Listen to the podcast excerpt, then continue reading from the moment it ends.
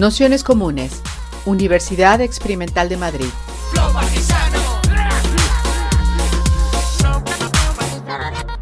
Toda la información en nuestro canal de Telegram Nociones Comunes o en nuestra web traficantes.net barra formación.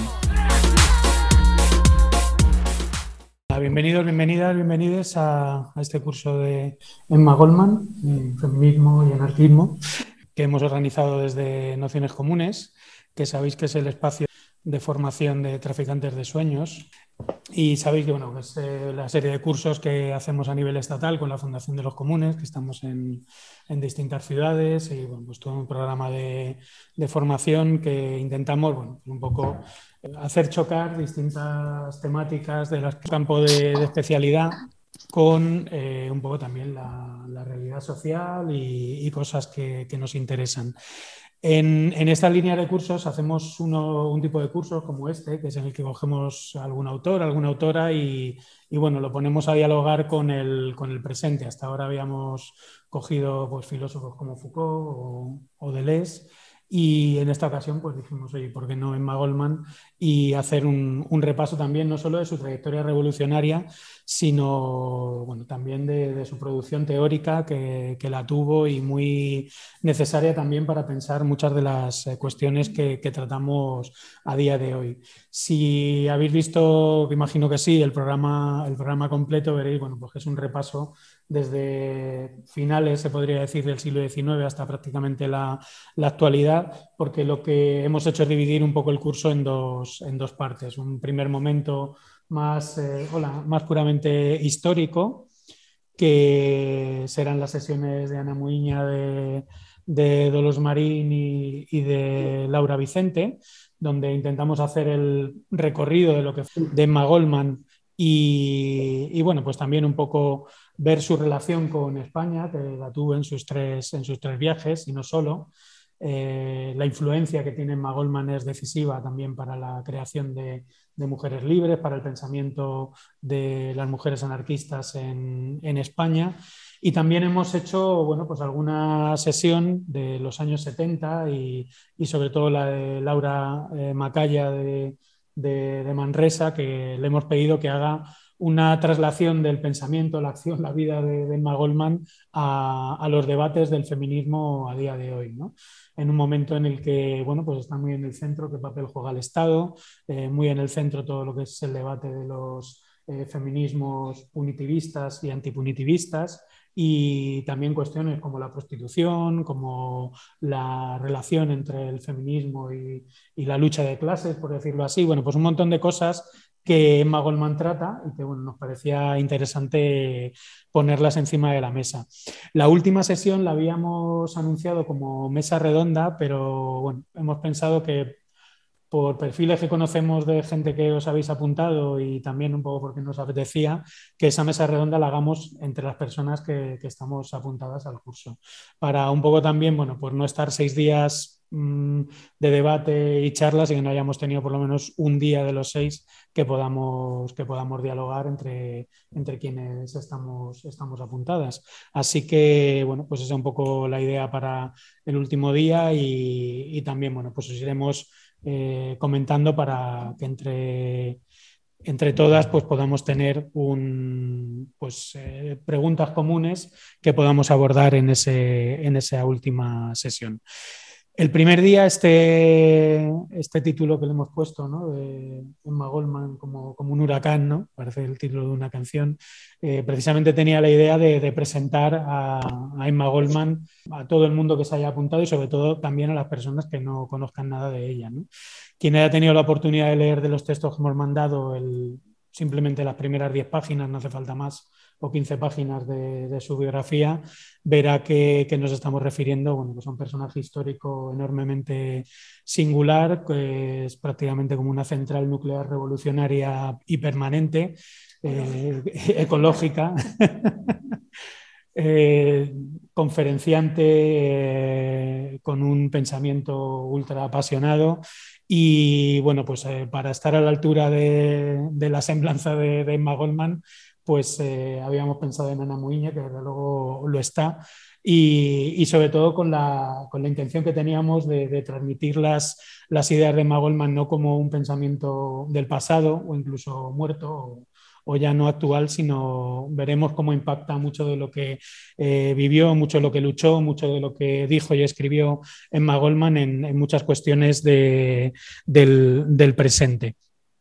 Y nada más, Ana Muiña, eh, eh, compañera de La Linterna Sorda editorial, es investigadora, ha escrito ya muchos libros, entre ellos también está este trabajo editado de, Emma Goldman, también la introducción de, la editorial Alianza Editorial, una, un libro que yo creo que ya es de referencia, que es Las Rebeldes Periféricas, está siguiendo la pista desde hace muchísimo tiempo y con mucha intensidad a un montón de mujeres revolucionarias, desde la Comuna de París, de los movimientos anarquistas, eh, movimientos socialistas y, demás, que, bueno, yo creo que han marcado tendencia en, la, en, la, investigación y entendiendo la investigación no como un saber académico apoltronado en no sé qué universidad o en no sé qué aula, sino un, saber que se produce en los movimientos, en las luchas y, siempre con una intención de, construir revoluciones eh, a, día, a día de hoy.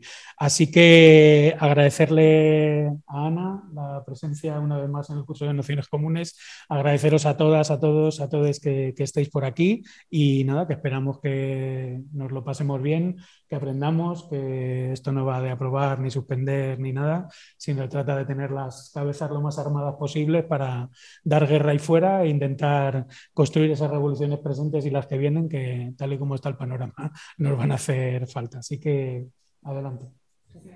Buenas tardes. Eh, gracias a Super Pablo Carmona por estas cosas tan bonitas que organiza, eh, a Nociones Comunes y a Traficantes, y bueno, pues a todas las personas que, estáis aquí y que estáis al otro lado.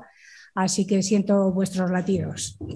Eh, me place mucho compartir mi pasión por Emma Goodman, pues eh, en fin, con, eh, con, todas vosotras, vosotros, vosotres, y porque llevo muchísimos años intentando divulgar su figura, tanto en, en, centros sociales como en el ámbito, yo no provengo del ámbito académico y además soy muy crítica con él, pero bueno, de alguna manera pues también necesitan dentro del ámbito académico necesitan personas como, como yo, ¿no? un poco que estén fuera y que cuenten nuevas cosas porque la verdad pues que está muy estancado el ámbito, el ámbito académico. Y bueno, pues eh, tanto es así que bueno, pues hace pues, 10 años o 12 años en los cursos de verano de la Universidad Complutense, la Menéndez Pelayo, bueno, pues daba conferencias sobre Emma Goodman y alucinaba porque, claro, sabía el poco interés y el poco conocimiento que había sobre ella.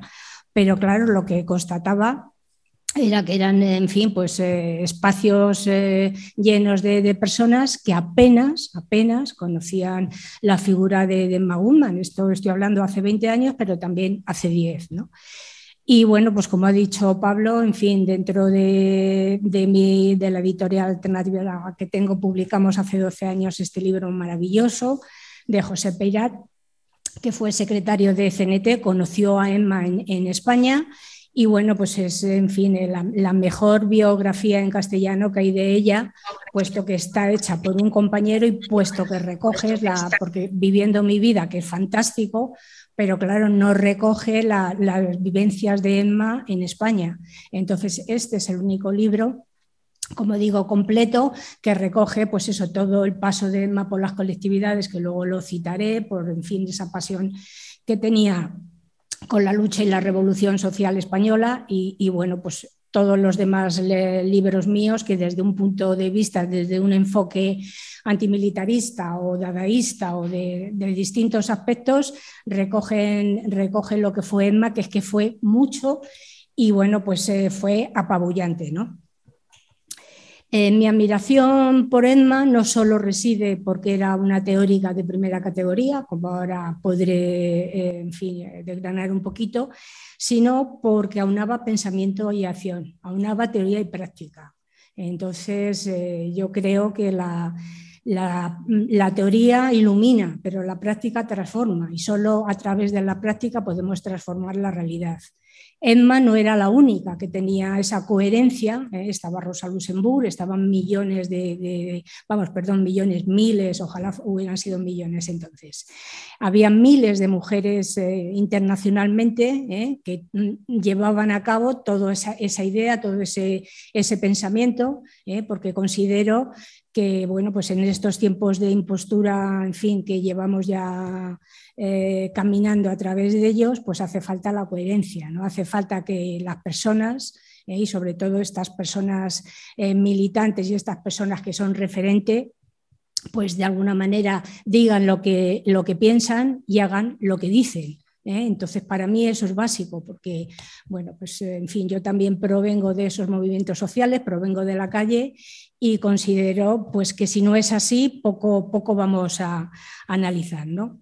Emma Goodman fue una teórica, una teórica y por supuesto una revolucionaria, ¿eh? pero en el plano también teórico, con más notoriedad internacional de entre siglos, ¿eh? de hasta 1940 que ella murió, o sea, fue la, teórica anarquista con más notoriedad internacional. Y entonces, junto con Rosa Luxemburg, desde el ámbito eh, marxista, de crítica marxista, fueron las dos mujeres, las dos eh, teóricas y las dos revolucionarias más importantes que, ha dado, eh, que se ha dado internacionalmente. Además, coincidían mucho ambas, eran judías. Ambas nacieron en los confines de lo que entonces era el imperio ruso. Ambas sufrieron la cárcel en, múltiples ocasiones.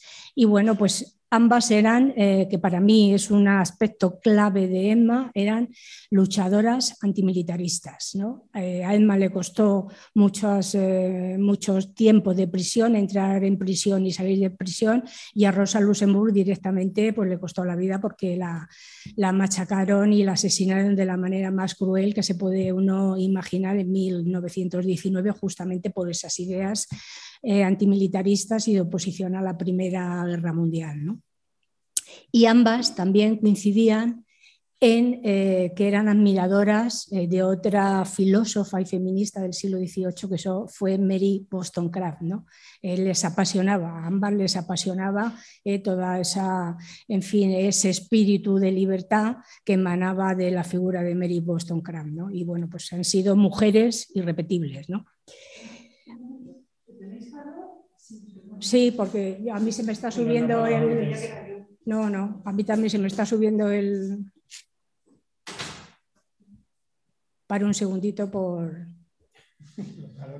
por los respetos a, a Virginia. Quizá hablo un poquito bajito o me escucháis bien o...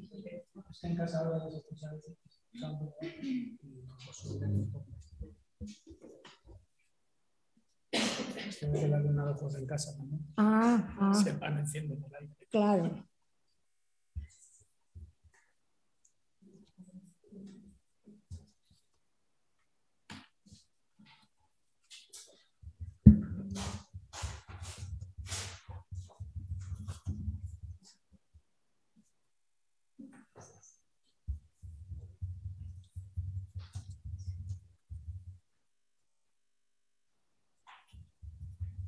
No que tarda, ¿no?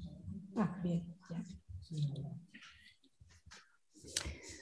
Hace muchos años me embarqué, porque yo mi, método de investigación, en general, mis fuentes primarias, como en esta etapa apenas hay material, pues eh, me baso mucho en la prensa de la época, ¿no? Y bueno, pues eh, en fin, me embarqué a perder tiempo porque es que vamos, pierdes tiempo y te dejan los ojos literalmente que se te salen de la cuenca a leer todos los periódicos de la época, entonces me, embarqué en rastrear en Estados Unidos toda la prensa de 1888 a, 1922, prácticamente el tiempo que Maguma estuvo en Estados Unidos, para ver qué incidencia había tenido en, en en, entonces en los periódicos importantes.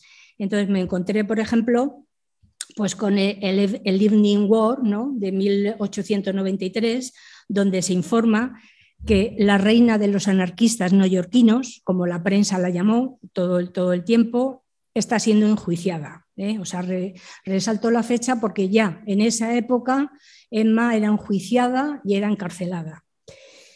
Teddy Roosevelt, el, en fin, uno de los eh, presidentes eh, más enajenados de Estados Unidos, pues la llamó loca, una pervertida, tanto mental como moral. Bueno, entonces estos argumentos, en fin, de peso y argumentos, eh, en fin, objetivos sobre Emma Goodman lo extendió a todo, a todo el anarquismo, porque realmente había un odio hacia el movimiento anarquista que era tremendo, ¿no? Entonces, este Teddy Roosevelt decía, los anarquistas son los enemigos de la humanidad, de toda la humanidad, y su grado de criminalidad es el más profundo que ningún otro. Bueno, pues el New York Times, el famoso New York Times, dijo que era una extranjera maliciosa, separada de la masa de la humanidad. El San Francisco Cal la describió como una criatura despreciable, una serpiente, incapaz de vivir en un país civilizado. Y bueno, pues el gobierno de Estados Unidos en 1917 no dudó en tildarla de la anarquista más hábil y más peligrosa de la nación. Cruzando el charco, en la prensa española de, los años 30, eh, de cuando ella estuvo, pues claro, también era un referente y, en fin, un referente afortunadamente mucho más positivo de lo que estos periódicos indican, y bueno, pues por ejemplo en mi revista, una revista antifascista comercial y muy bien hecha, pues afirmaba de que era la mujer más destacada del anarquismo internacional. Y efectivamente así era, ¿no? Edma tuvo que huir por causas económicas y por causas políticas que a veces se dividen, ¿no? Cuando se migra, a veces se, se divide unas causas y otras y, bueno, pues eh, todo conduce, conduce a lo mismo, ¿no? Entonces tuvo que, emigrar de varios continentes y de, varios países. ¿no? Su origen, que era lituana, nació en Lituania. Bueno, pues después de Lituania vivió, en San Petersburgo, vivió en Alemania, en varias ciudades de Estados Unidos. Por periodos residió en Viena, en la URSS, en Suecia, en Francia, Inglaterra, España, Canadá, etc. Y bueno, pues en todos esos países era admirada y era eh, odiada con la misma vehemencia, ¿no? O sea, levantaba pasiones, pero a la vez eh, levantaba un encono increíble, ¿no? Eh, rastreé todo, en fin, me interesaba mucho todo el movimiento underground, ¿no? tanto, tanto de Europa como de Estados Unidos. Y bueno, pues muchas feministas eh, norteamericanas, ¿no? desde Kate Miller hasta Germaine Greer, bueno, todas las feministas norteamericanas de, de los años 70, ¿no? pues decían que en sus casas habían oído hablar siempre de Emma la Roja, de una mujer de armas tomar, y ellas crecieron todas estas mujeres crecieron escuchando muchas veces peyorativamente, otras veces en plan admirativo, pero crecieron escuchando ¿eh? ese soniquete sobre, sobre ¿no? A finales de 1970, ¿no? cuando desde diversos sectores de la sociedad norteamericana eh, empieza eh, bueno, con los primeros brotes de la reacción conservadora y del nacimiento de las teorías neoliberales, pues empieza a, afirmar ¿no? pues que el consumo es, eh, la mayor tasa de prosperidad, se, se, empieza a afirmar el fin de las ideologías. Entonces, en oposición a esta eh, oleada conservadora que empezó, pues hay determinados sectores de gente radical ¿eh? gente universitaria sobre todo, que, que empiezan a redescubrir al Magumma y a darle una nueva dimensión ¿eh? a todas esas facetas y a todas esas teorías eh, que, llevaba a cabo. ¿no? Fue Richard Drinon ¿no? quien bueno, hizo la primera tesis doctoral en 1957 sobre ella y un poquito después escribió un libro, bueno, pues en fin, que, ha sido todo un referente para muchísimas generaciones, ¿no? que era Rebel in Paradise eh, Rebelde en el Paraíso, en la biografía de, Emma Goodman. Eh, a partir de ahí, el rescate de Emma Goodman fue imparable. ¿eh? con la emergencia de los nuevos movimientos sociales que nacían a finales de los 60, primeros de los 70, sobre todo el movimiento de liberación de las mujeres y el movimiento estudiantil, eh, bueno, también contribuyó el underground, los mayores del 68, los mayores del 68 que no solo fueron en, Francia, fueron en México, fueron en Japón, fueron en un montón de países, fueron internacionales, esa revuelta eh, y esa subversión contra lo establecido del 68 fue muy internacional. Y bueno, pues el nombre de Emma empezó a aparecer en camisetas, en chapas, en banderolas, eh, bueno, pues eh, se empezó a aparecer su rostro, sus frases, eh, bueno, pues todo lo relativo a ello, ¿no? Y bueno, pues claro, la recordaban pues como la, agitadora y la, en fin, el baluarte de la libertad que siempre pues llevó consigo, ¿no? Hasta el punto de que, bueno, pues la famosa frase esta que se dice de eh, si no puedo bailar, no quiero tu revolución, es mentira. ¿eh? O sea, esa frase nunca la dijo Emma.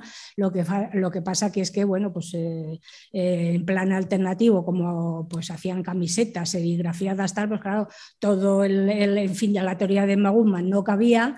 Y bueno, pues alguien, alguien dijo, pues tiramillas, cojo y digo, pues si no puedo bailar, pues esta no es mi revolución. Que efectivamente, en el fondo, o sea, no es, no, no es desatinado, porque claro, Emma, como muchos anarquistas y muchas anarquistas de, la época, eh, tenía eh, eh, esa, pasión, esas ansias de, libertad, ¿no? de, la joie de vivre, ¿no? que decían los, franceses, esa alegría de vivir, que pese a las penalidades, a lo mal que lo pasaban, pero consideraban de que había que disfrutar del día a día y había, había que, que pues eso, disfrutar de la vida. ¿no? Entonces, eh, de ahí pues pasamos a, si no puedo bailar, pues esta no es mi revolución. ¿eh? Entonces, pero que es que luego esto, pues, o sea, es que lo seguimos viendo, ¿no? Entonces yo digo, bueno, pues a ver si llega un momento que frenamos ya, eh, en fin, el, merchandising con, con, esta frase que no, no tiene razón de ser, ¿no? Bueno, pues en Estados, en Estados Unidos fue un sindicato importantísimo del underground, el SDM, el, eh, que se llamaba Student for Democratic Society, ¿no? que estaban en Michigan y luego en Berkeley, quienes en 1960 toman de referente a Emma y empiezan a divulgar el concepto que Emma puso en práctica, que es el concepto de la democracia participativa o democracia horizontal. ¿Eh? A partir de esta gente, ese concepto se traslada a otros países y es el concepto que de alguna manera hoy seguimos eh, manteniendo. ¿no? Y bueno, cuestionan también, como lo hacía Emma Goodman, el derecho al voto parlamentario, ¿no? basado en las ilusiones ¿no? de dónde reside el poder real. Si el poder real reside en los parlamentos, reside en las instituciones, o el poder real ¿eh? reside de una forma horizontal en, la ciudadanía, en la calle, en las gentes obreras, etc. Eh, fundamentaron también este sindicato, el SDS, toda la versión al capitalismo y al militarismo y volvieron a, recuperar un movimiento del que Emma Goodman fue impulsora, que fue el movimiento del free speech, ¿no? el movimiento por la libertad de expresión. El anarquismo, como, como digo, estaba eso, muy perseguido en Estados Unidos, era muy odiado y bueno, pues no, o sea, no cerraban los locales, les perseguían, les apaleaban.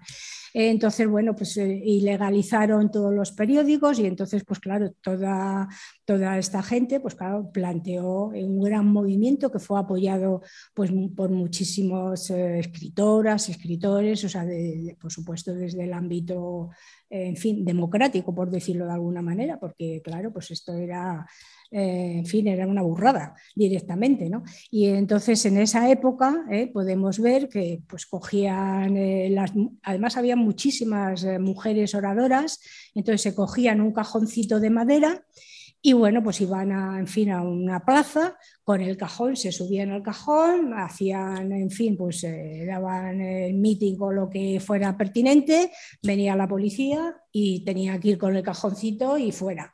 ¿eh? Entonces, bueno, pues así estaban eh, las ideas anarquistas, pero claro que mm, yo, en fin, que soy documentalista gráfica también, pues me he encontrado fotos de Union Square, por ejemplo, que es una, una plaza grande en, en, Nueva York, atestada de gente, eh, escuchando pues ahí a alguien que, claro, se le veía a ellas que llevaban los sombreritos estos tan chulos, bueno, pues alguien con un sombrerito que veías que era una mujer, con el moño, con el pelín tal, que claro, atirabas que era una mujer, pero que apenas se la veía por la cantidad de gente, pero claro, sin megáfonos y a pelo, ¿no?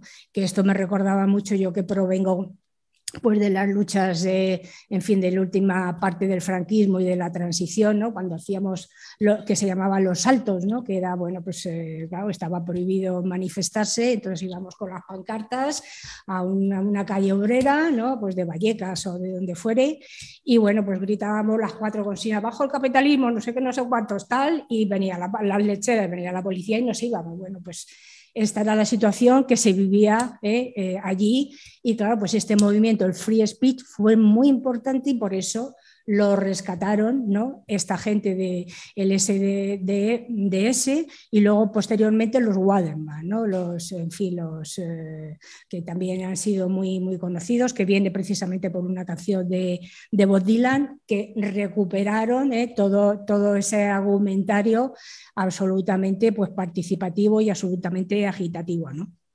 El cine de la época también hizo, hizo mucha, mucha mella con, con, Emma y entonces Emma Goodman aparece pues, desde la película de Ragtime con de Milos Forman, que además es muy bonito el, papel que le dan a ella, ¿no? porque bueno, pues la, Emma era muy amiga de, una actriz, de una modelo súper conocidísima que era Evelyn Nesti y bueno, pues eh, Evelyn Nesti, mm, eh, en fin, consiguió fondos para, un juicio que no podía pagar económicamente y Evelyn se los donó a Emma Goodman justamente para toda esa gente que estaba en la cárcel por el free speech, ¿no? para que ayudarles. Pero a su vez Emma lo que hizo fue dárselo a su gran amigo, el, periodista y escritor John Red, el de eh, Los 10 días que estremecieron al mundo, bueno, tiene muchas, eh, muchas obras importantes, para que a su vez John Red, pues que estaba participando en la Revolución Mexicana y en la Revolución... Eh, eh, luego posteriormente soviética, pues también los distribuyera. Con lo cual los dineros, eh, que es muy bonita la cosa, eh, pues generosamente los iban donando a donde consideraban que podían ser más efectivos. Y bueno, pues dentro de la amplia gama donde aparece el personaje de Emma en, el cine está la de Red, la de Rojos, ¿no? que es la película que, que dirigió y protagonizó Warren Beatty y bueno, pues eh, donde pues, eh, Emma tiene un papel destacado y bueno, pues yo la he visto hasta en Los Simpson, por ejemplo, ¿no? Entonces, bueno, pues eh, ¿quién fue, ¿quién fue Emma La Roja? ¿Quién fue Emma Goodman? Bueno, pues Emma Goodman, según dice José Pellaz, que como digo que la conoció, él decía que, que, era una fuerza de la naturaleza, que no conocía el miedo, ¿no? Entonces a Emma la rebeldía se la manifestó desde muy desde siendo una niña. ¿no? Ella había nacido en 1869 en Kaunas, en, Lituania, entonces perteneciente al Imperio ruso y bueno, pues eh, era procedía de una familia judía de clase media baja, ¿no? Su padre pues eh, era un gerente de posada. Entonces Emma creció ignorada por su madre, y maltratada por su padre, que la golpeaba, la, castigaba con crueldad y la maltrataba. Sufría varios, eh, en fin, pues todo tipo, excepto el, abuso sexual, todo lo demás, ¿no? Emma tenía una inteligencia, desde pequeña tenía una inteligencia muy sobresaliente y bueno, pues el padre la obligó a, no estudiar, ¿no? Ella quería seguir estudiando y la obligó a no estudiar, ¿no? Entonces, eh, bueno, pues... Eh, eh, arrojó todos los libros eh, al fuego y bueno, pues le dijo, todo lo que una hija judía necesita saber es cómo preparar el pescado gefulge, que bueno, pues es una manera de, prepararlo, cortar bien los fideos y darle al hombre muchos hijos. Esto ella lo recoge en el libro que ha citado de sus memorias, Viviendo mi vida, eh, que es de 1995. Entonces, bueno, pues luego para una vida mejor la familia se traslada a San Petersburgo y bueno, pues en su casa hablaban yiddish, que es el, idioma judío, y hablaban ruso perfectamente.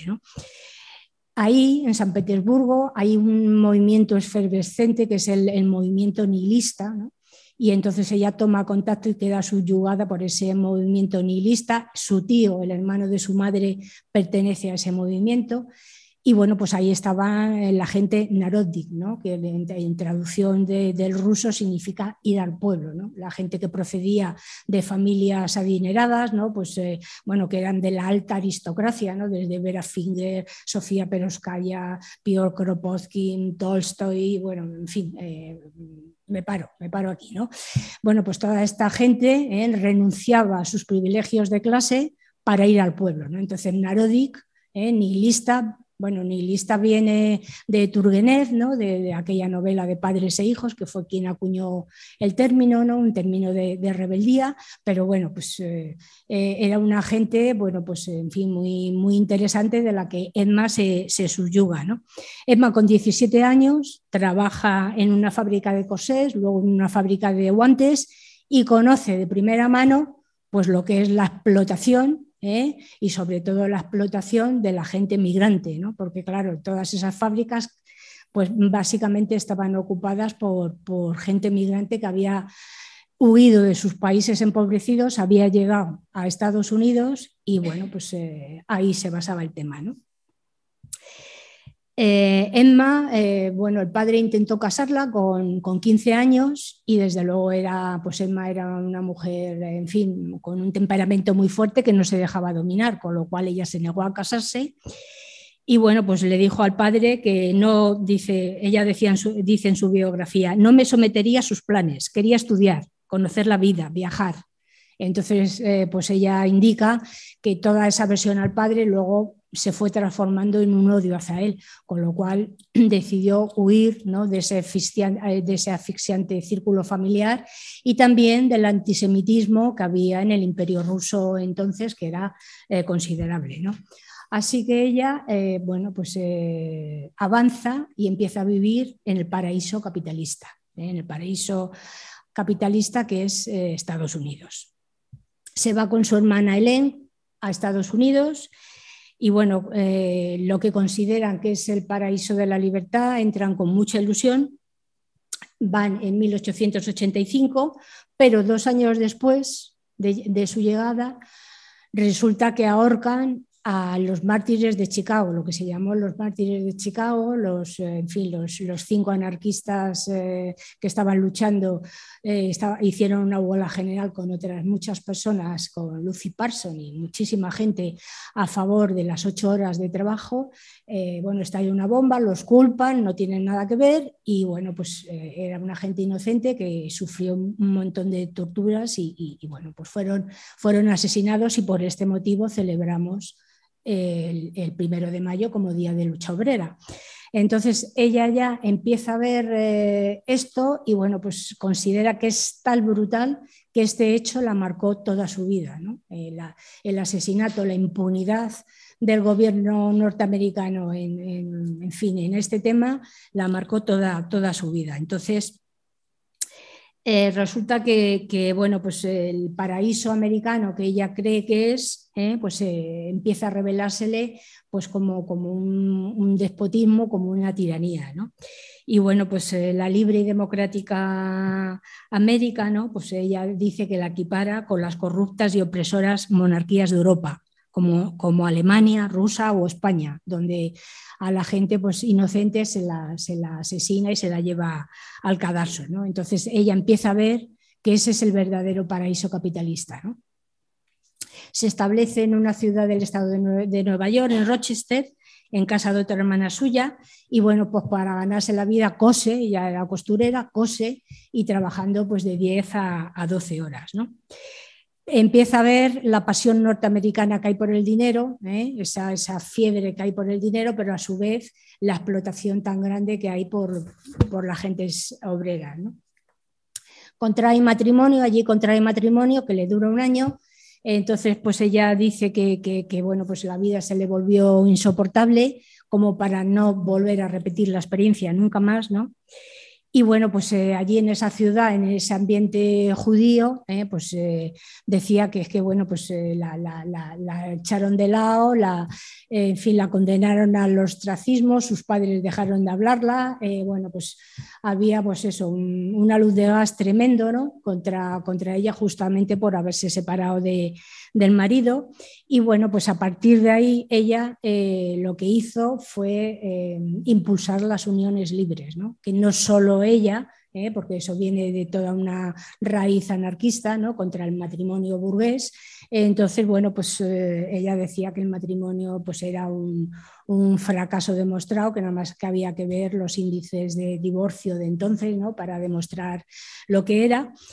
Y bueno, pues eso lo dicen matrimonio y amor, ¿no? Y equipara, como todas las demás anarquistas, equipara el matrimonio con la prostitución, ¿no? porque dice que en ambos casos las mujeres son vendidas y son tratadas como esclavas en la casa y en la cama.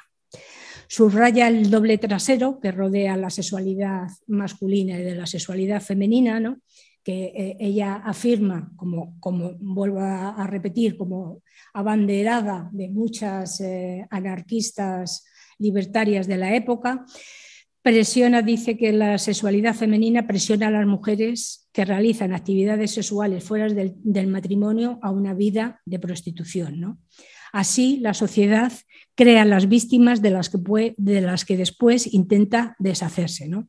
Esto lo sigue afirmando la hipocresía del, puritanismo, ¿no? porque bueno, pues por, en fin, no, no me quiero extender mucho, pero bueno, pues eh, todo el enfoque libertario de lo que es eh, sexualidad, eh, matrimonio ligado a, prostitución en el sentido pues eso, de, sierva, de esclava en la cama y en la casa, lo tenían bastante, bastante claro. ¿no? Así que con 20 años huye de Rochester y se va a Nueva York, al Lower East Side.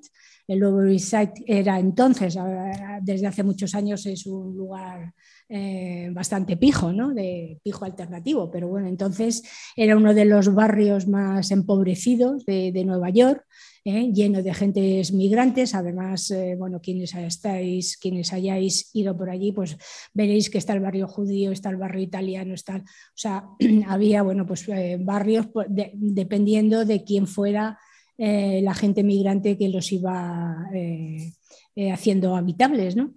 Y bueno, pues eh, ella allí eh, empieza a, ver un poco cómo es la, situación.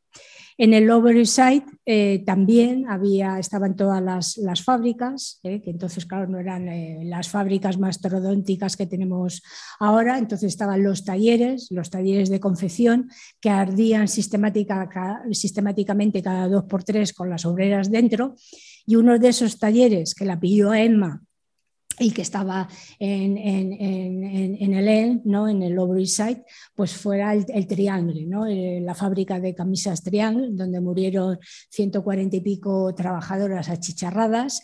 Y bueno, por este motivo y también por la celebración de las ocho horas y la lucha de las mujeres, es también por lo que celebramos el 8 de marzo. ¿eh? Emma participó en todas estas luchas y bueno, pues eh, a su vez eh, empezó a contactar pues, con, dos, eh, con todo el movimiento anarquista judío, que era importantísimo en Nueva York. Estableció relaciones de amistad y de, amor libre con, dos parejas, con, vamos, con dos personas. Uno era Joan Moss, un teórico importantísimo emigrado de Alemania, y luego otro joven judío que fue Alexander Berman. ¿no? Bueno, como salió tarifando, pero con Alexander Berman, pues hasta la muerte de Alexander Berman, tuvieron una relación fin, de, compañerismo y de, y de amistad tremenda. ¿no? Eh, la pareja entonces, eh, bueno, pues considera de, que, ve esa rebeldía en el, resurgir de la clase obrera norteamericana y entonces empiezan a apoyar todas las, huelgas. En particular se, centraron mucho en la huelga de Homestead. Y bueno, pues el periodista Luis, Luis Adami, que en el libro Dinamita, Historia de la violencia de clases en Estados Unidos, eh, lo desgrana muy bien, lo defiende muy bien toda la implicación de Emma y sobre todo de Alexander Berman, que hoy no, fin, por tiempo, pues no, no, me, no, me, puedo, no me puedo detener. ¿no? Y bueno, pues ahí en ese espacio de tiempo, ¿no? ella dice, creo que el gobierno, la autoridad organizada o el Estado solo son necesarios para mantener o proteger la propiedad y los monopolios. O sea, que lo tenía clarísimo. ¿no? Ahí en el Lower East Side eh, se titula, empieza a estudiar, se titula como enfermera y como comadrona y atiende eh, pues a todas las mujeres obreras y a los niños, atiende los, los partos, ¿no? Y bueno, empieza, porque claro, empieza a ver de que las mujeres pues tienen múltiples embarazos, a niños chiquitillos mal alimentados que no, claro, no, no, podían, no podían cuidar porque ellas trabajaban en las fábricas y estaba la chiquillería pues todo el día en la calle malamente y bueno, pues eh, em, vivían, claro, la gente obrera vivía en un cuarto, en un quinto piso, en las partes de arriba, entonces, claro, veías a las, a las mujeres embarazadas con sus niños subiendo y bajando escaleras, la compra, entonces, bueno, pues la situación era lamentable y luego, pues claro, las, eh, en fin, no había eh, seguro de maternidad, con lo cual parían y al momento de parir directamente a volver a trabajar. Y luego, pues por otro lado también, no había sanidad gratuita, ¿no? entonces, claro, no podían pagar a los médicos, con lo cual los, niños morían muchísimo, morían muchas mujeres en los partos. Y entonces ella decide que tiene que revertir esa, situación y entonces por eso pues estudia ¿eh? y, bueno, pues atiende en este barrio a, a, fin, a todas las mujeres. Y bueno, pues también es una de las pioneras en, un movimiento que entonces se llamaba Birth Control, el movimiento del control de la natalidad, que era mucho más que eso, ¿eh? que era la defensa de la libertad eh, sexual femenina, ¿no? La, defensa de que las mujeres, que ahora a lo mejor, pues claro, eh, en fin, ha pasado mucho tiempo y nos puede parecer obvio, ¿no? pero que entonces la defensa de que las mujeres tenían que tener una propia sexualidad para no estar frustradas, de que tenían, eh, no tenían que casarse directamente para obtener esta sexualidad y, por supuesto, de tener una maternidad consciente con los hijos eh, bueno, pues que se desearan, pero que se pudieran atender y que se pudieran, que se pudieran cuidar. Con lo cual, a partir de ahí eh, empieza todo este, este gran movimiento del birth control, del control de la natalidad, que en Estados Unidos eh, había una ley, la ley Comstock, que solo por hablar de los anticonceptivos que estaban prohibidos, te caían dos años de cárcel. Por tanto, ella y otras, y otras muchas, ¿no? otras muchas eh, feministas y, radicales, como se llamaban entonces, pues claro, eh, pasaban ampliamente por, la prisión, por esta brutalidad, porque además consideraban que hablar de sexualidad y hablar de anticonceptivos era, eh, en fin, antimoral y era, bueno, por lo peor, por lo tanto, pues era punitivo y lo castigaban, ¿no? Eh, fue Emma también, fue una de las primeras defensoras abiertamente en público, ¿eh? lo que decía antes de que ella eh, decía lo que pensaba en defender la homosexualidad, que entonces se, definía así, ¿no? Su querido amigo Oscar Wilde entra en prisión por, por, las relaciones que mantenía con Alfred Douglas y bueno, pues eh, sufrió en fin, un, silencio eh, atroz porque nadie quería implicarse, porque claro, la homosexualidad por esta misma ley, por las leyes europeas, pues también, claro, estaba castigada con, la prisión. Y bueno, pues ella fue una de las primeras personas en que públicamente y en sus medios defendió no solo a Oscar Wilde, sino eh, diciendo bueno, pues que la homosexualidad no era, en fin, una cosa degenerativa, de, gente viciosa y degenerada, que era de, los que, de lo que se acusaba. ¿no? Entonces, y bueno, pues tiene una frase ya como era así de muy directa y muy, poco bruta, ¿no? Eh, cariñosamente, ¿no? pues eh, decía que, la, que la, forma en la que quieren a las mujeres, los hombres quieren a las mujeres es bocas cerradas, vaginas abiertas. Bueno, pues que define, es muy gráfico, ¿no? Define muy, muy claramente la situación, ¿no? Y también afirmaba que el cuerpo de las mujeres les pertenece a ellas mismas en relación a la sexualidad y la maternidad. Es innegable que se educa, se educa y se entrena a la mujer para que ante todo sea una mercancía sexual arremetió contra la autoridad, ¿eh? porque ella era antiautoritaria desde, en fin, desde los pies a la cabeza. Y entonces me voy a permitir, creo que me da tiempo, sí, me voy a permitir eh, leeros una frase que dice, temen el advenimiento de la libre maternidad, que les ha de robar sus presas. ¿Quiénes irían a los campos de combate? ¿Quiénes han de crear el bienestar común? ¿Quién sería policía o carcelero si la mujer se negara a dar a luz y solo se viniera a ello no como una función maquinal, sino con inteligencia y discernimiento? La raza, la raza, gritan el rey, los presidentes de las repúblicas, el capitalista y el cura. La raza ha de ser preservada y aumentada, aunque la mujer se convierta en una mera máquina. Y es que el matrimonio no es más que una válvula de escape contra el peligro de despertar el sexo femenino. Pero esos desesperados esfuerzos para conservar este estado de esclavitud son en vano. En vano también los edictos de la, de la Iglesia, los besánicos ataques de los legisladores y el arma de la ley. Bueno, desde el punto de vista anarquista siempre eh, pues han, puesto en cuestión las leyes como instrumento de dominación, las leyes como, como, instrumento de poder y por supuesto Emma recalca eh, que las leyes contra las mujeres eh, es un arma evidentemente clarísima. en el ámbito pedagógico, bueno, pues ella viene a Francia en 1900 y bueno, pues viene, asiste a un congreso que bueno, se llama Congreso de Libre Pensamiento, otras veces lo llaman Congreso Anarquista, otras veces, bueno, se llama de varias maneras, pero bueno, el caso es que en este congreso mm, pues se, establecen las bases de lo que fue la escuela moderna, ¿no? sé si habéis oído hablar eh, de la escuela moderna de Ferrer y Guardia, ¿no? En fin, la, la experiencia eh, pedagógica más importante que ha dado este país y que todavía, por desgracia, no, se ha superado, ¿no? donde se hablaba de coeducación, ¿eh? se hablaba de que las clases, eh, las clases sociales estaban al margen, se hablaba de la necesidad de que el alumnado estuviera en contacto con la naturaleza, se hablaba bueno, de la libertad, ¿no? de que los niños pues, no tenían que ser maltratados, etcétera, etcétera.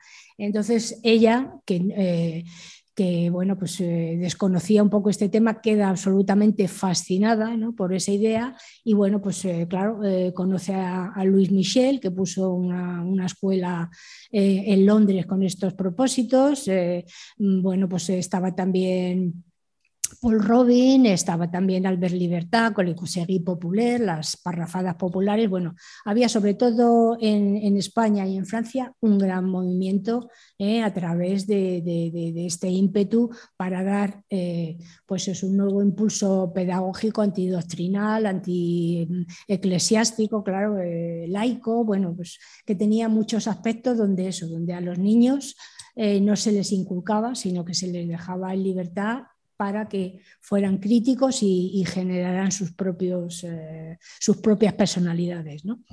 Y bueno, pues eh, la escuela de Ferrer y Guardia tuvo una importancia tremenda. Entonces, yo investigué en su momento y bueno, pues eh, di, porque dije, ay, pues lo mismo Emma conoció a, Ferrer y Guardia, y efectivamente di con el dato hasta ahora desconocido, y conoció en este congreso conoció a Ferrer y Guardia porque, eh, pues claro, estuvo muy perseguido por la policía francesa, este congreso, iban corriendo de un lado a otro, se daban eh, citas que luego pues no podían, eh, en fin, no podían hacerse realidad porque se encontraba con la policía, y entonces Ferrer y Guardia, que vivía exiliado en París a causa de, estas y otras ideas, pues cedió su casa y bueno, pues averigüé de que Emma estuvo en casa de Ferrer y Guardia en algunas de las sesiones pero bueno, eh, lo importante ya no es que le pudiera conocer así a trompicones, sino todo, eh, ese, impulso transformador pedagógico que, Ferrer y Guardia puso en práctica. Bueno, pues eh, en fin, fue Ferrer y Guardia, pues fue puesto encarcelado junto con un periodista que yo admiro muchísimo y quiero, José Naquén. Y bueno, pues eh, fue en 1909, fue asesinado eh, por el gobierno monárquico de Maura con el apoyo pues, de, la Iglesia. Entonces, la, explosión de apoyo hacia Ferrer y Guardia, hacia ese, ese otro asesinato ¿no? vil que, se cometió contra él, eh, pues dio pie a que Emma en, en el Lower East Side, en este barrio que os digo, fundara en 1911 la Ferrer School, ¿no? para justamente llevar a cabo esas ideas de Ferrer y Guardia. Entonces la, fundó con Alexander Berman y otras, eh, bueno, otras gentes afines, con 21 anarquistas más. Y bueno, pues la Ferrer y Guardia es alucinante, la, escuela que montó Emma es alucinante, por un lado, por, en fin, por, por el plantel, las clases eran gratuitas, lo que se perseguía era Em, sacar la personalidad, la individualidad de cada persona que iba allí. Había pues, talleres de teatro, cursos para, en fin, de, para aprender inglés, pues toda la gente inmigrante. Se enseñaba literatura, historia, ciencias naturales.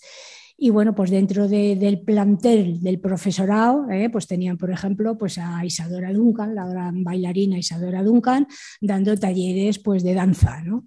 Tenían pues dando clases de literatura ni más ni menos que Upton Sinclair, eh, John Red y bueno, pues otra gente pues, de, este calibre. ¿no?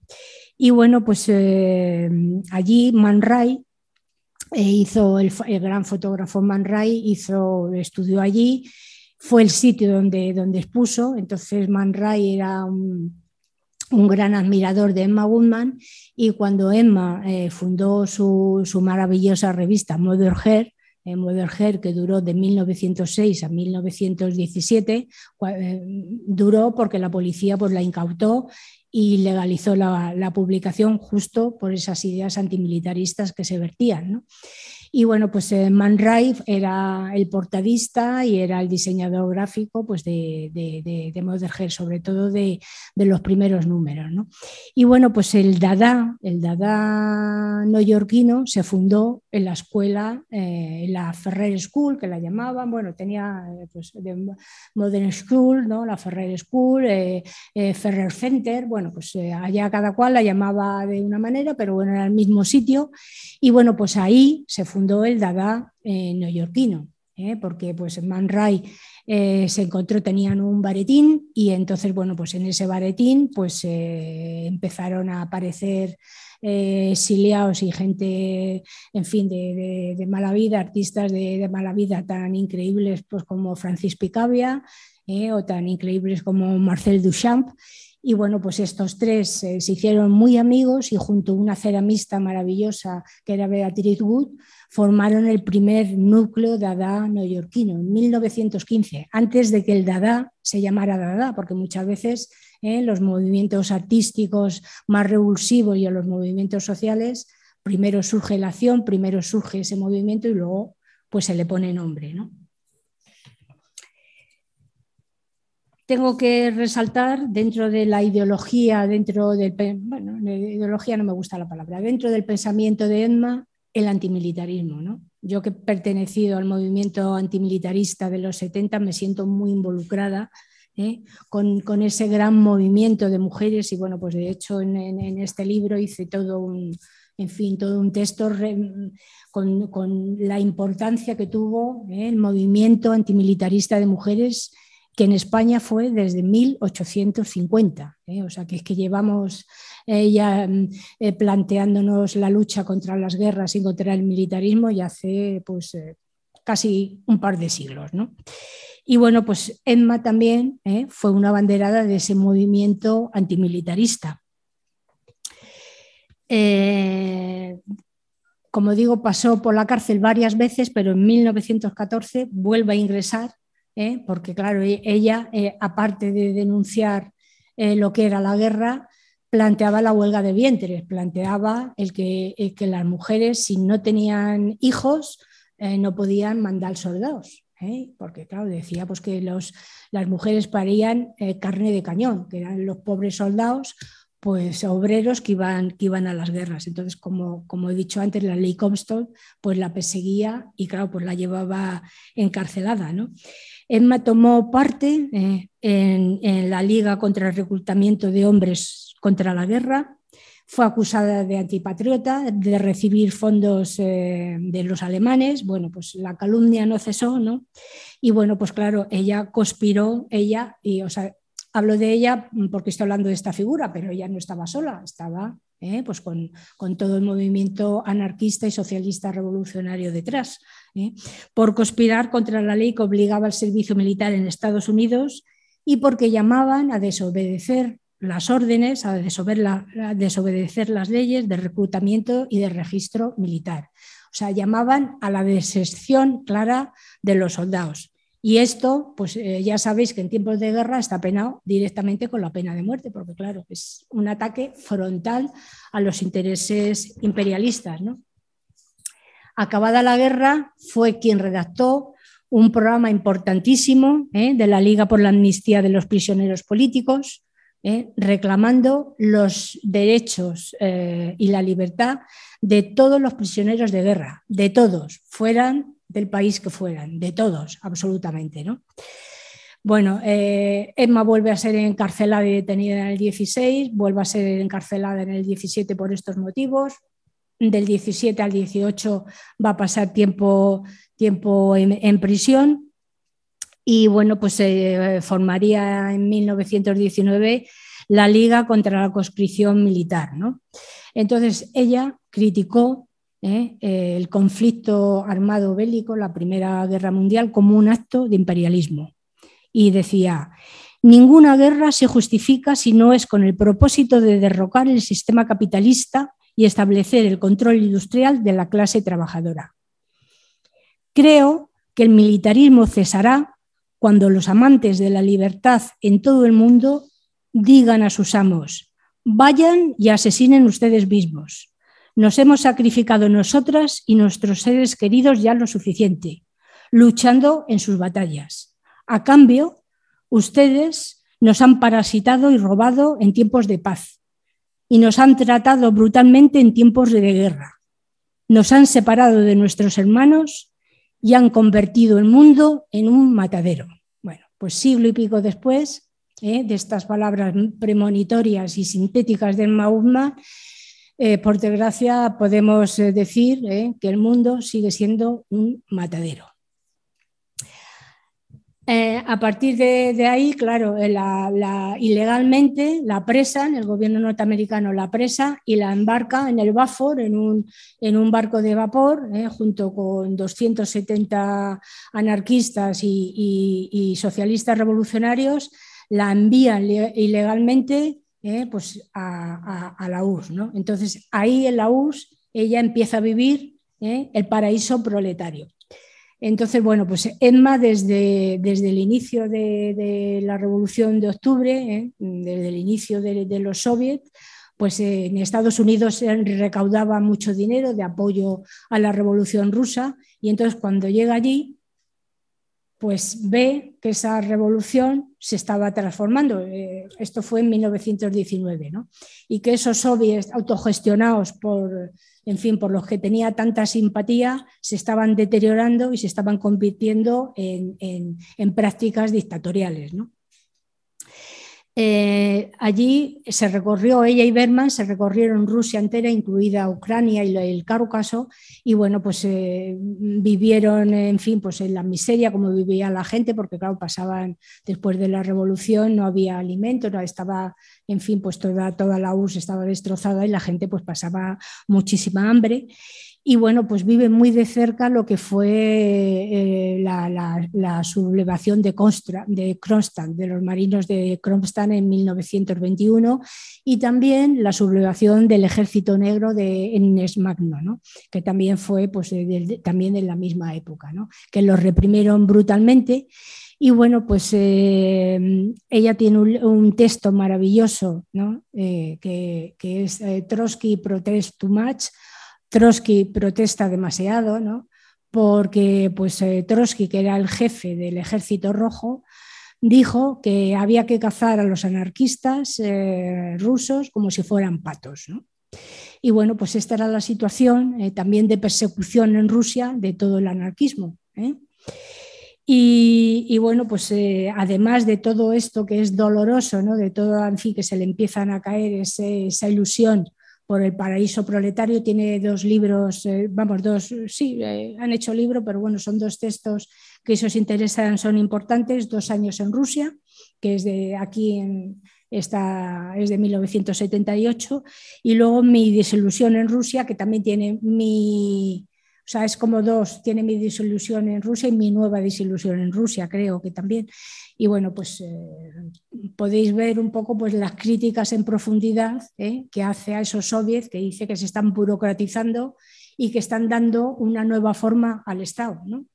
¿Eh? Porque claro, pues hay una crítica muy grande tanto del Estado capitalista, pero también del Estado eh, que se estaba formando, el Estado proletario que se estaba formando, que estaba muy alejada, eh, ese, proyecto horizontal del que hablábamos antes estaba muy alejado pues, de, esas propuestas. ¿no?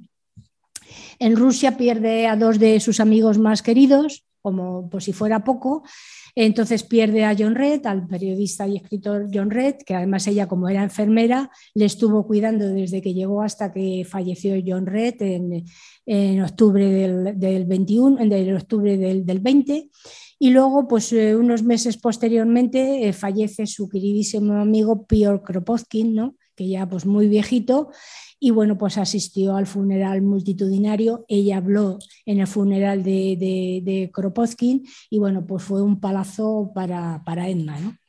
Pero eh, hubo otro gran eh, paraíso para Edma, el final de su vida, que fue el paraíso de la España de 1936, de la, entre 1936 y 1939, que fue el paraíso de la Revolución Social Española, el paraíso de las colectividades, ¿no?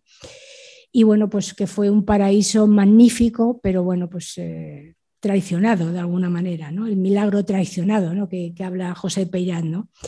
Ella en sus visitas a España, que fueron, que fueron tres en esa época, pues también demuestra no tener miedo porque, bueno, pues eh, ve la situación, ve las casas, ve los bombardeos, ve la atrocidad, las violaciones a las mujeres, ve, el panorama porque se recorrió, se recorrió España, ¿eh? sobre todo eso, muy flipada con las colectividades, que ya como dato anecdótico, pues en Aragón, en fin, los, eh, los tomates pues los, los ponían al sol, los secaban y bueno, pues quedó alucinada con, en fin, con esa técnica y desde entonces pues era una, una fan pues, de los tomates disecados, ¿no?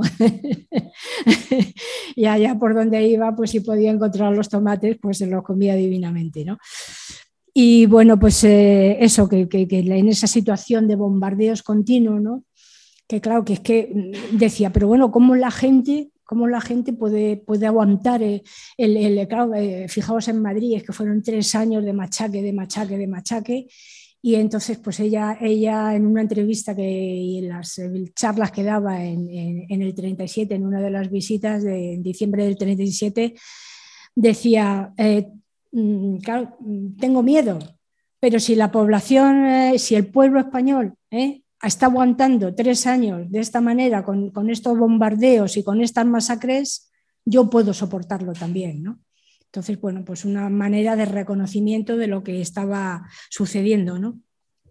Estuvo apoyando aquí, eh, aquí, no solo aquí, sino en, Londres, estuvo apoyando la revista Mujeres Libres y a la organización que daba nombre a la revista, a la organización de mujeres anarquistas. Y bueno, tuvo muchísima relación ¿eh? Eh, bueno, con varias mujeres, pero en particular con Lucía Sánchez Saornil, porque Lucía Sánchez Saornil fue la secretaria del SIA, del SIA que era una organización humanitaria, ¿no? Solidaridad Internacional Antifascista. Y bueno, pues eh, Lucía fue secretaria general de todo el mundo internacionalmente del SIA en 1938 y Emma eh, fue la secretaria en Londres del SIA, con lo cual, eh, bueno, pues en fin, yo tengo cartas entre ellas, tengo bastante documentación eh, y una admiración tremenda que sentía por las mujeres libertarias, por la revolución que estaban haciendo, por los avances, ¿no? porque claro, pues en fin, se leen los textos de, Emma tan, tan frescos, tan libres, y bueno, pues claro, comparados con la situación que se vivía en España, pues eh, las mujeres españolas, eh, pues, eh, fin, distaba bastante, ¿no? Y bueno, pues eh, Emma puso todas sus esperanzas, eh, porque es que iba recaudando dinero por todos los lados, eh, como estaba en Londres, se la ve dando mítines en, High Pass, se la ve recaudando fondos, intentando ayudar, ¿no? cuando bueno, pues la gente la desbandaba en, a principios del 39 sale huyendo, pues claro que están todas estas de mujeres libres, no solo ellas, evidentemente, pero bueno, pues están claro intentando a todos los niños rescatar a todas las mujeres eh, que huían con, lo opuesto cruzando la frontera francesa. Emma se preocupó muchísimo, recaudó todo el dinero que pudo, pero bueno, pues ya cuando eso, cuando el golpe de, Estado y cuando ese, esa revolución social, ¿no? ese nuevo paraíso efímero eh, fue derrotado, pues eh, la asumió en una, en fin, en un, desánimo y en un no sé cómo decirlo, bueno, moralmente quedó hundida y bueno, pues eso fue lo que la, llevó a la tumba, ¿no? Y bueno, pues ese gran ser humano que fue Emma murió en Toronto, en Canadá, y mm, porque bueno, pues decidió irse de, Londres ¿eh? y ya para morir, vamos, para morir, para pues eh, en fin, eh, intentar buscar nuevos alicientes, se fue a Toronto y murió, y murió allí y bueno, murió en mayo de 1940, ¿no? Pidió expresamente, y así ha quedado, ser enterrada con sus amados, con sus queridos mártires de Chicago, y bueno, pues está enterrada en el cementerio de Walheim.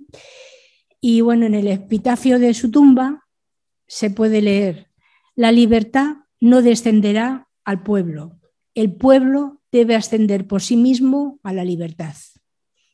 Con estas eh, palabras de Emma eh, en fin, concluyo diciendo rebeldía siempre.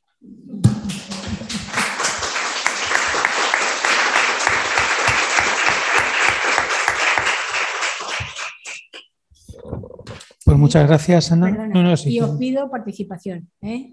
Que aquí esto de la democracia horizontal y la democracia directa, así que Pues voy encendiendo el micro para, para que podáis preguntar, comentar lo que, lo que queráis también desde casa. Eh, si vais levantando la mano, yo os, voy dando paso. Así que cualquier duda, comentario o, debate, lo que sea, pues es el momento. Espera, paso el micro.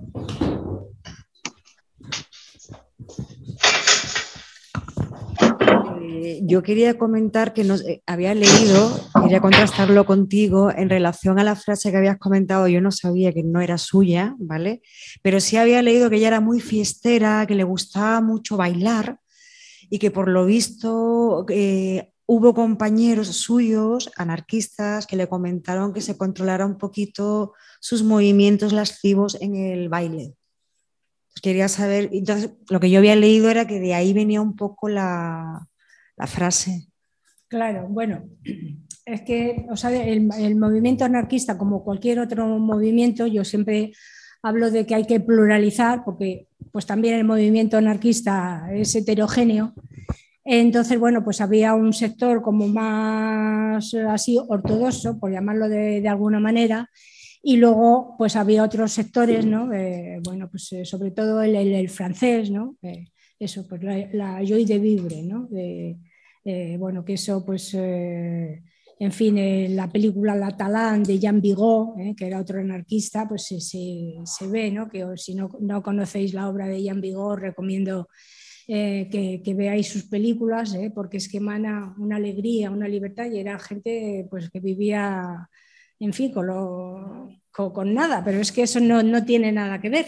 ¿Eh? esa actitud ¿no? de mirar el sol, de reírse, de, de, tomarse un vinito, de, bueno, pues eso eh, también estaba dentro del movimiento anarquista, ¿eh? como también, por ejemplo, con los anticonceptivos, que yo investigo mucho toda esa parte de sexualidad y de, sobre todo en el, en el libro que citaba Pablo de Rebeldes Periféricas del siglo XIX, que me embarqué en investigar, eh, bueno, pues había sectores del anarquismo que veían, eh, que no veían nada bien el, tema pues del control de la natalidad, que decían que eso era una cosa de burgués, bueno, de pequeños burgueses y que pues eh, los anarquistas no estaban para eso, estaban para hacer la revolución, estar en las fábricas, los sindicatos tal, pero que lo otro pues no.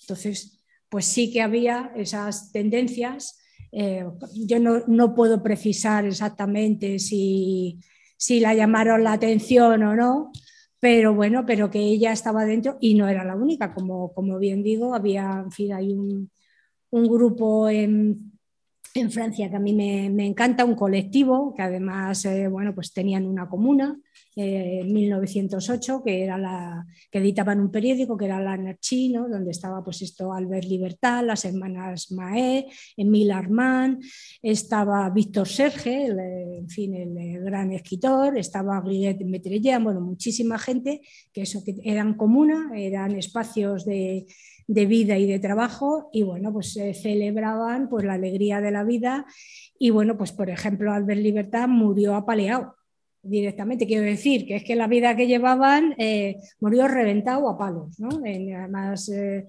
era cojito y bueno, pues eh, en fin, se aprovecharon de su, de su cojera para directamente pues asesinarle, ¿no? Con lo cual eso, las condiciones, el pasarlo mal no, no está exento de que, de que se busque pues eso, esa alegría de la vida, además huyendo también mucho pues de, esa parte ¿no? de, mesiánica, un poco pues católica, católica aunque sea desde otros ámbitos, ¿no? de esos héroes no abnegados que sufren, que tal, pues mm, ellos querían romper, romper pues también con, con esa idea. ¿no?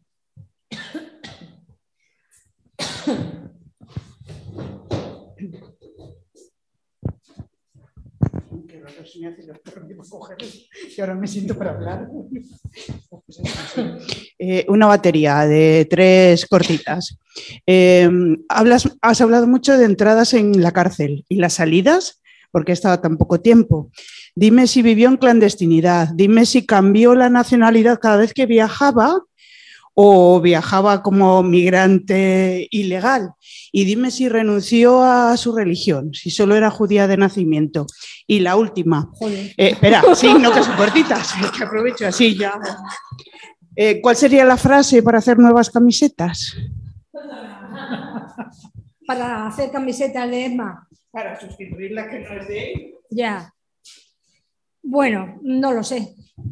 Yo la verdad que mm, en el libro este de Alianza la, titulé El indómito espíritu de la rebeldía, porque es que, es que ella fue una rebelde, que luego también con estos conceptos de revolucionaria, de rebelde, evidentemente era una revolucionaria, ¿no? pero también desde el ámbito anarquista, pues eh, muchas veces eh, por esa idea también ¿no? de, los héroes de la revolución, de tal, pues muchas veces se, se, se excluye y se defiende más la rebeldía más que propiamente lo que es la revolución, que además, pues claro, las grandes revoluciones han fracasado ¿eh? y ahora, pues lógicamente, bueno, ahora y ellos también defendían la revolución de la vida cotidiana, con lo cual, pues el indómito espíritu de la rebeldía podría ser quizá un poquito más largo, pero bueno, no más largo por ahí, por ahí, ¿no? Lo que me dices de ella era, sí era yidis, pero no ella era atea. O sea que lo que pasa, claro, que, que hablaba y, que eso también es muy bonito y muy importante. En Estados Unidos, el primer sindicato que Emma apoyó, eh, el primer sindicato que hubo de, anarquistas y socialistas revolucionarios que aún existe, Industria de Walker or The Wall, eh, pues fundado además por muchas mujeres, Lucy Parsons, Elizabeth Woodley Freeman, eh, bueno, Mother Jones, ¿eh? bueno, pues todas estas grandes mujeres que iniciaron este, este sindicato y como digo, con el apoyo, con el apoyo de, de Emma, joder, ahora no sé yo lo que estaba diciendo.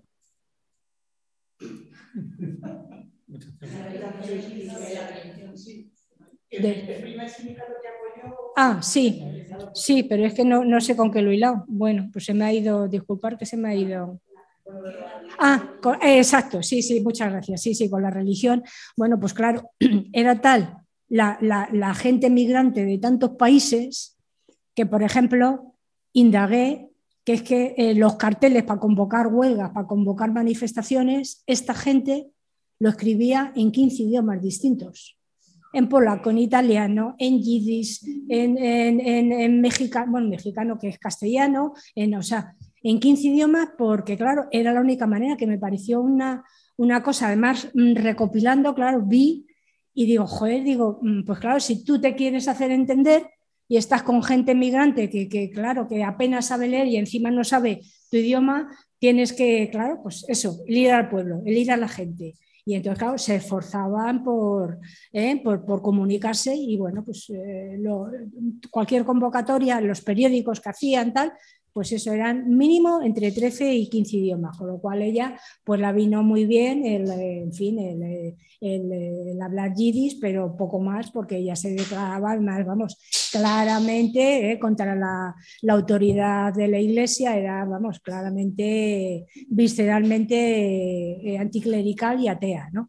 Sobre lo que dices, eh, en general, entonces, iban de, clandestinamente, iban de incógnito, porque claro, eh, pues también el tema de los papeles, eh, bueno, pues lo, tenían, lo tenían complicado, ¿no? Entonces, pues no sé exactamente ya si iban a lo mejor pues por un tiempo parcial o iban, bueno, pues para que les dieran pues un visado, ¿no? Y ese visado les caducaba.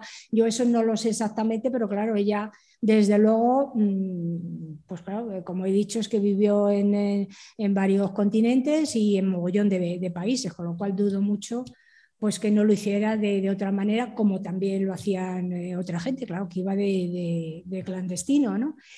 Y así, ah, sobre la prisión, bueno, pues claro, es que también había mucha oposición internacional, claro, había muchas protestas y entonces, pues eh, supongo que eso también ayudaría a que las condenas a prisión pues fueran, eh, claro, no fueran de pena de muerte, ¿no? fueran, eh, fueran menores. Y luego, pues claro, también es que había mucha gente.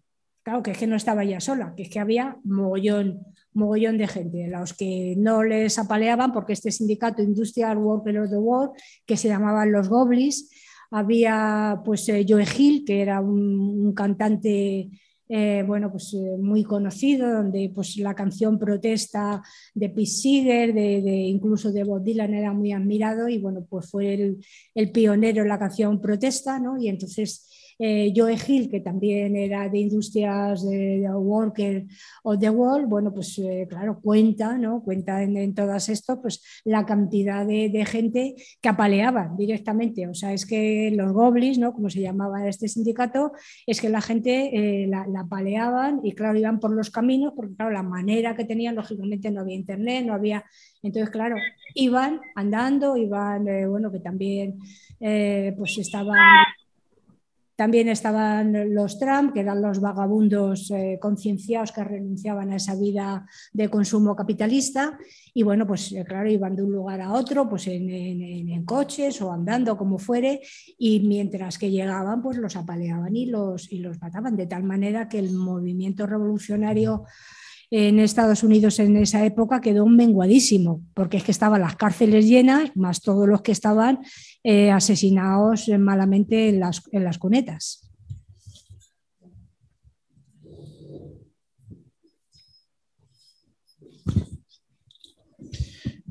No sé, ¿alguna cuestión más?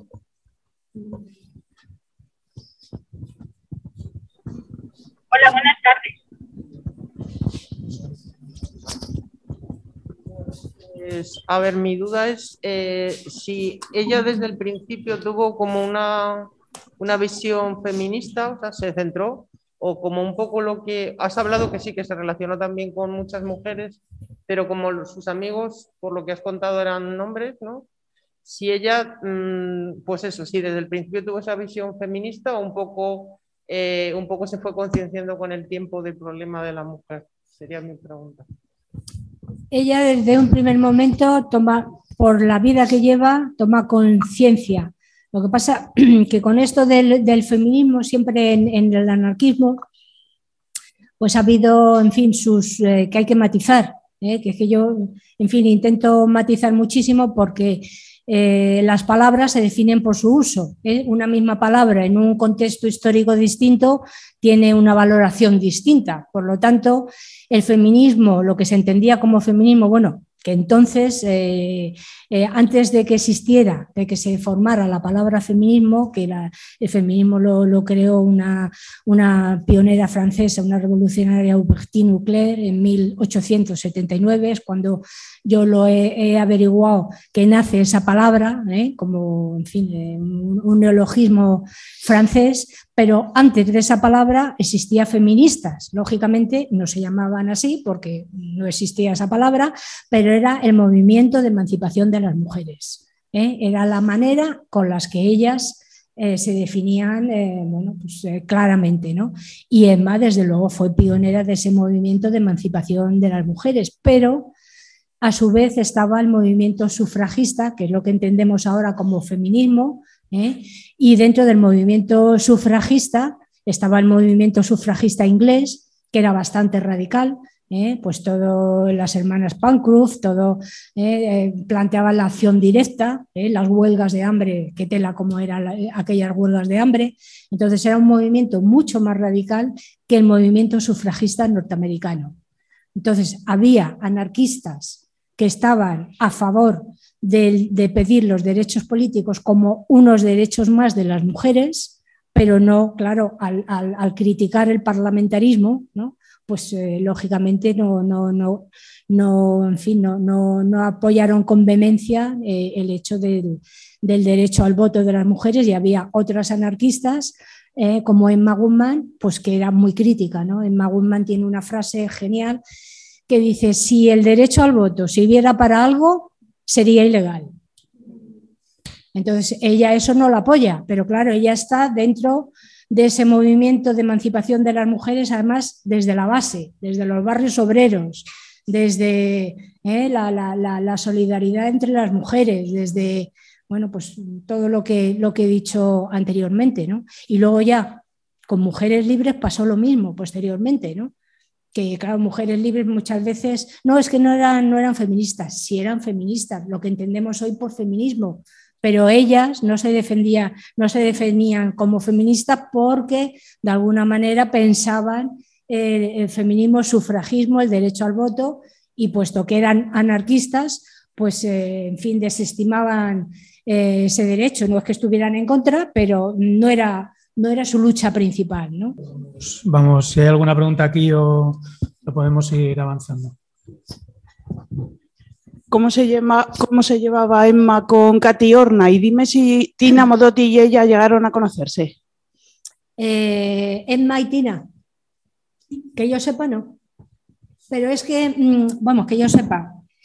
Eh, en fin, tengo un, libro acabado sobre Tina Modotti, a ver si consigo recaudar dinero para publicarlo, porque es, mi drama siempre los, el puñetero parné este que nos acosa a todas.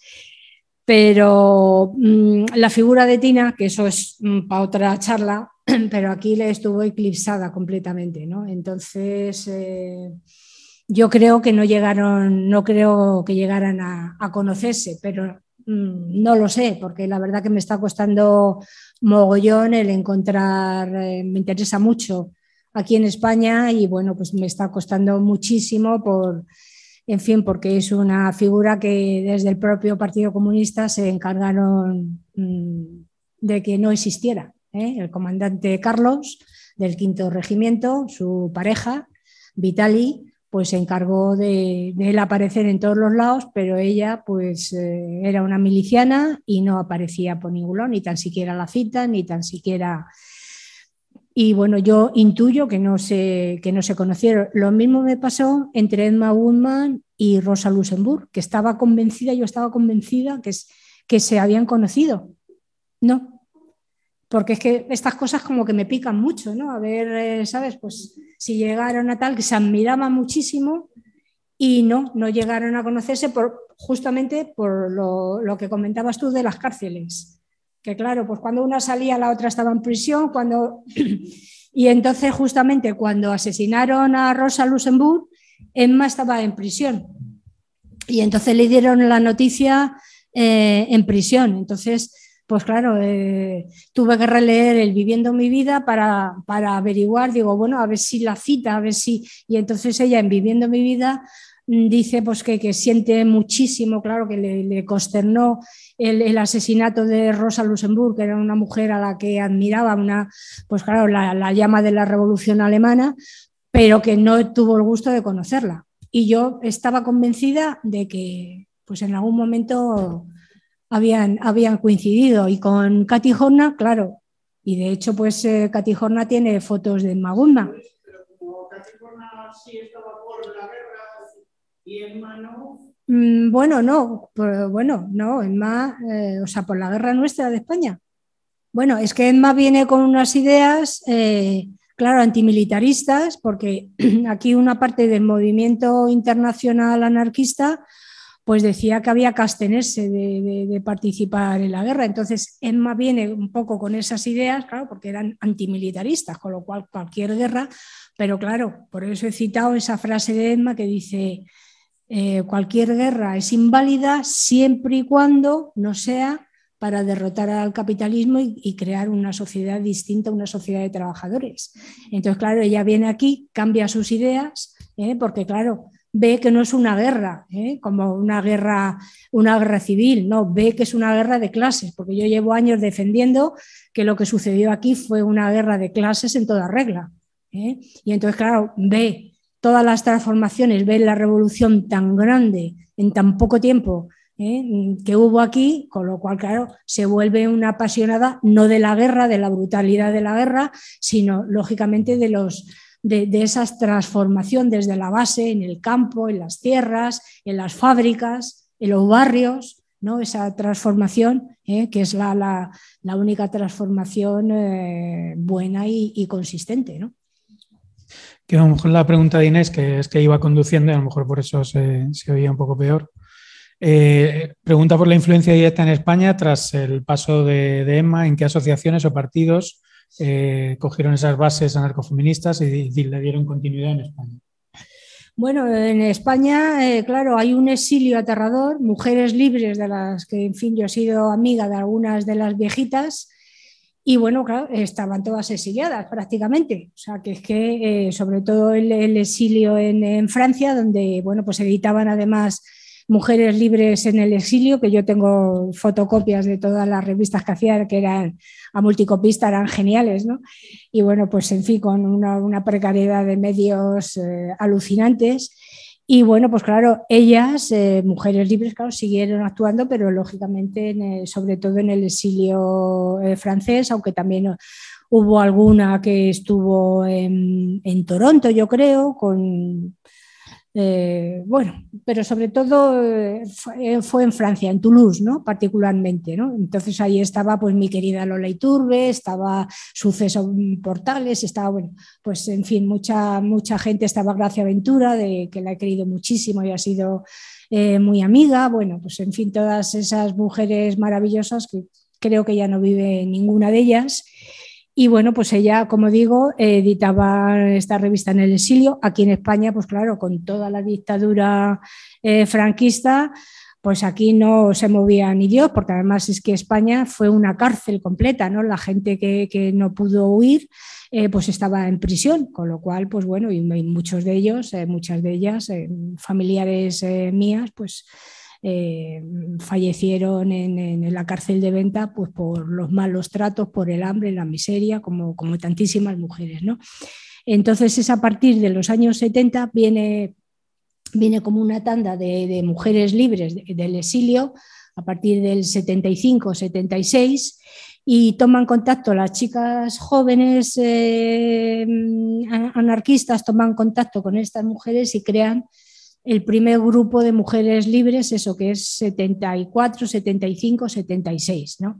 Ese primer grupo de mujeres libres dura poco porque las abuelillas, pues eh, que eso lo cuenta muy bien Charo Perdices, que estuvo, es muy amiga y que estuvo en, ese grupo, pues claro, las abuelillas venían con sus ideas, eh, claro, mm, venían del exilio, no sabían lo que aquí sucedía y claro, lo que aquí lógicamente habíamos avanzado. Claro, que aquí había un movimiento eh, de mujeres bastante incipiente, bastante considerable, más unido al mayo del 68 que lo que fue la guerra civil. Entonces, claro, pues esta Charo Perdices, que espero que no se molesten que la cite y cuente, pues contaba de que, de que claro, venía, por ejemplo, pues suceso portales y decía, no, no, tenemos que hacer campañas para eh, asesorar a cómo tienen que alimentarse los bebés.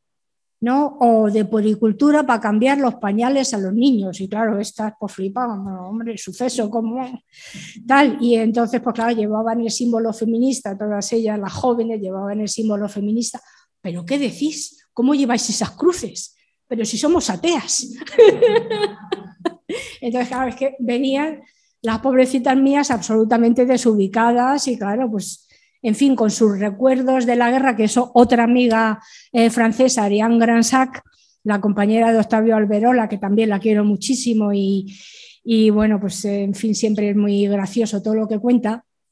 Entonces decía también que en Francia, ¿no? Pues en, todo el, mayo del 78, del 68 francés, ¿no? Pues que la gente, los viejitos anarquistas exiliados, no los jóvenes de la juventud libertaria, sino los viejitos pues, que escribían unos panfletos, eh, claro, en, castellano, ¿no? Y entonces, pues que claro, que aquellos eh, panfletos, pues que, eran absolutamente, en fin, desubicados, ¿no? Porque eran pues con una terminología de la guerra civil, claro que nada tenía que ver pues, con esa juventud que hablaba ya pues, claro, de, otras eh, cosas absolutamente distintas. ¿no? Entonces yo haría siempre la recuerdo porque, claro, decía muy franca también y bueno, pues con una estima y con un apoyo, o sea, que no lo decía, en fin, de manera fea hacia ellos, sino, eh, bueno, por con franqueza, ¿no? que decía, pero si es que aquello no había quien lo leyera y tal, y la revolución social y camaradas y no sé qué. Y entonces, claro, el, lenguaje y el discurso y la manera de comunicar en el 68 era mm, demoledora por otras, por otras formas. ¿no? Entonces, ese grupo de mujeres libres de los 73, 74, 75, 76 dura poco y ya hasta el 80 no vuelve a haber un... Quiero decir, que había mujeres anarquistas, ¿eh? Eh, pues entre ellas, pues eh, vamos, yo es que de esa etapa pues he sido muy amiga de todas las jóvenes de, esa etapa, ¿no? Entonces, pues hasta eso, los 80 no se creó el nuevo grupo de mujeres libres y bueno, pues que siguen, siguen hasta, hasta hoy. No sé si hay alguna cosa más. Bueno, realmente los dos siguientes días eh, vamos a hacer este mismo recorrido desde el lado español, ¿no? es decir, cómo todo esto eh, influyó en, aquí en el territorio del Estado. Y luego también le dedicaremos un día específico a toda la cuestión de mujeres libres, la guerra y, todos los debates que hubo ahí, sobre todo porque esos debates que muchas veces se producían en teoría en la guerra civil y en la revolución social se pusieron en práctica, es decir, cómo huir del matrimonio, cómo generar eh, comunidades, es decir, que ahí yo creo que eso también eh, será una parte, una parte interesante. Así que nada más, bueno, agradeceros a todas, a todos, a todos que hayáis estado por aquí y sobre todo a Ana que se haya prestado otra vez más a, a darnos una sesión y bueno, que esperamos que sean muchas más. Así que nada, muchas gracias, hasta la semana.